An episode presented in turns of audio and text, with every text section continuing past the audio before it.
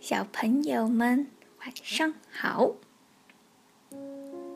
你们有没有听过会织毛线的小老鼠呀？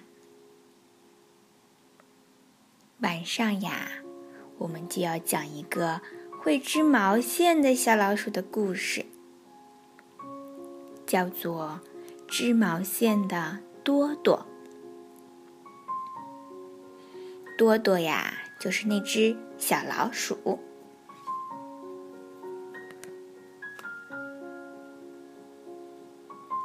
小老鼠多多紧紧地抱着一团毛线，它很想自己织毛线。几个月来，它一直在悄悄地观察。农场主的妻子一边织着毛线。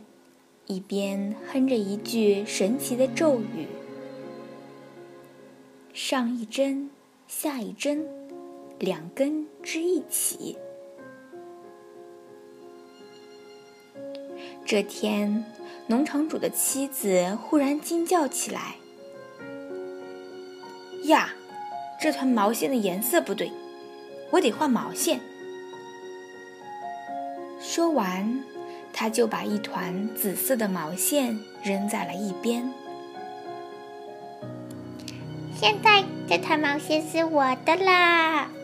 多多兴奋的吱吱叫，滚着毛线团出去了。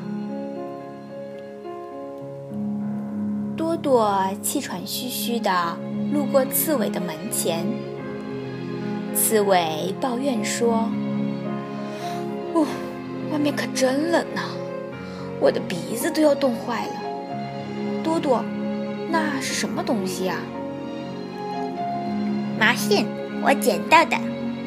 多多笑着说：“只要再找一副织毛线的针，我就可以开始织了。”哦，让我来帮你吧。刺猬吸吸鼻子，从身上拔下两根刺，喏。用这个就行了。哇，谢谢你，刺猬！多多兴奋地说：“现在我就可以织一条超级温暖的围巾啦！”说完，他滚着毛线团往家里赶去。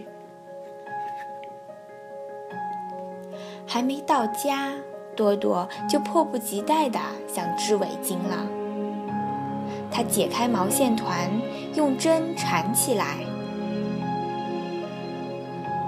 哦天哪，我真傻，我忘了念织毛线的咒语啦！多多吱吱地笑起来。上一针，下一针，两根织一起。他大声念着。这回毛线在针上一圈一圈地绕了起来，又整齐又漂亮。哦，看呐，我会织毛线呐！多多高兴地转起圈来。他一边织着围巾，一边从这块石头跳到那块石头上。他反反复复地唱着。上一针，下一针，两根织一起。上一针，下一针，却完全忘记了河中间有一块摇摇晃晃的大石头。多多差点跌进河里，幸好青蛙大哥看出了脑袋。多多，当心啊！青蛙大哥呱呱地叫着：“掉下水会冻坏的。”是呀，多多惊得直发抖。掉下水，我的毛线就全湿了。谢谢你，青蛙大哥。多多一边跳舞，一边唱着：“一针平着织，一针弯回来，一针绕上去。”一针绕下去，他越织越熟练，却没有发现长长的围巾被一丛带刺的植物勾住了。还没织好的围巾被越拉越长，越拉越紧。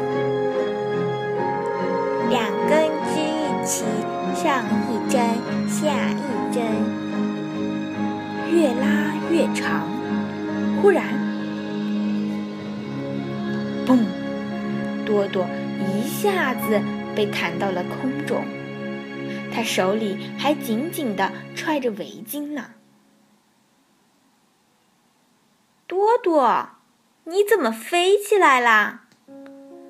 小松鼠正好路过，惊恐的大叫道：“别担心，我会接住你的！”啊，接住了！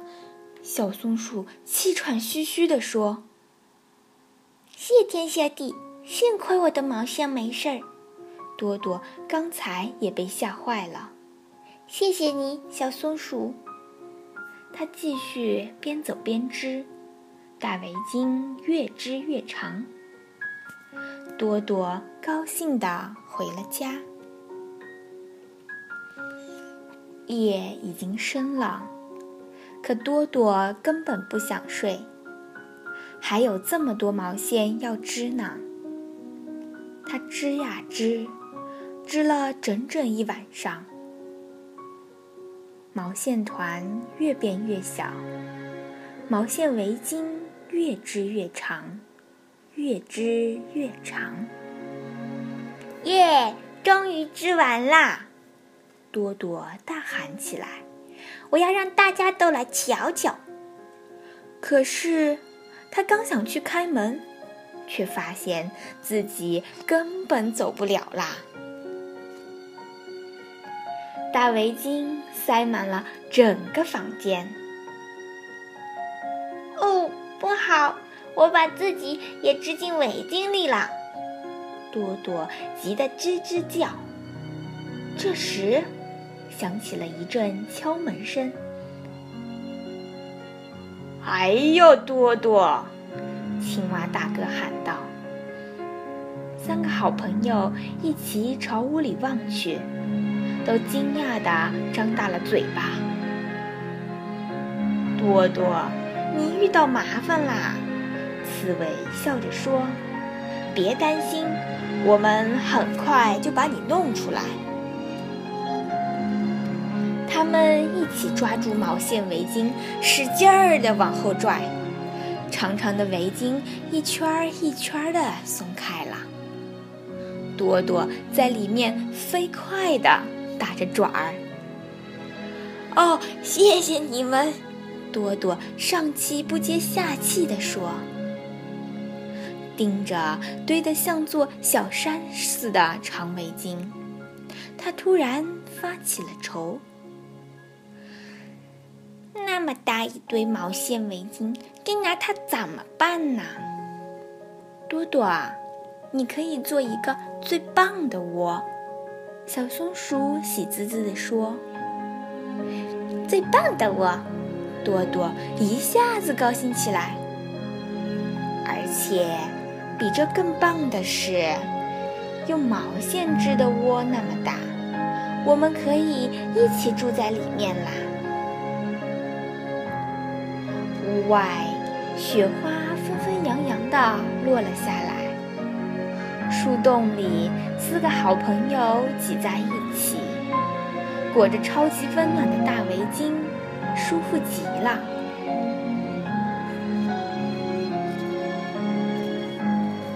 好啦，小老鼠多多的故事讲完了，晚安，小朋友们。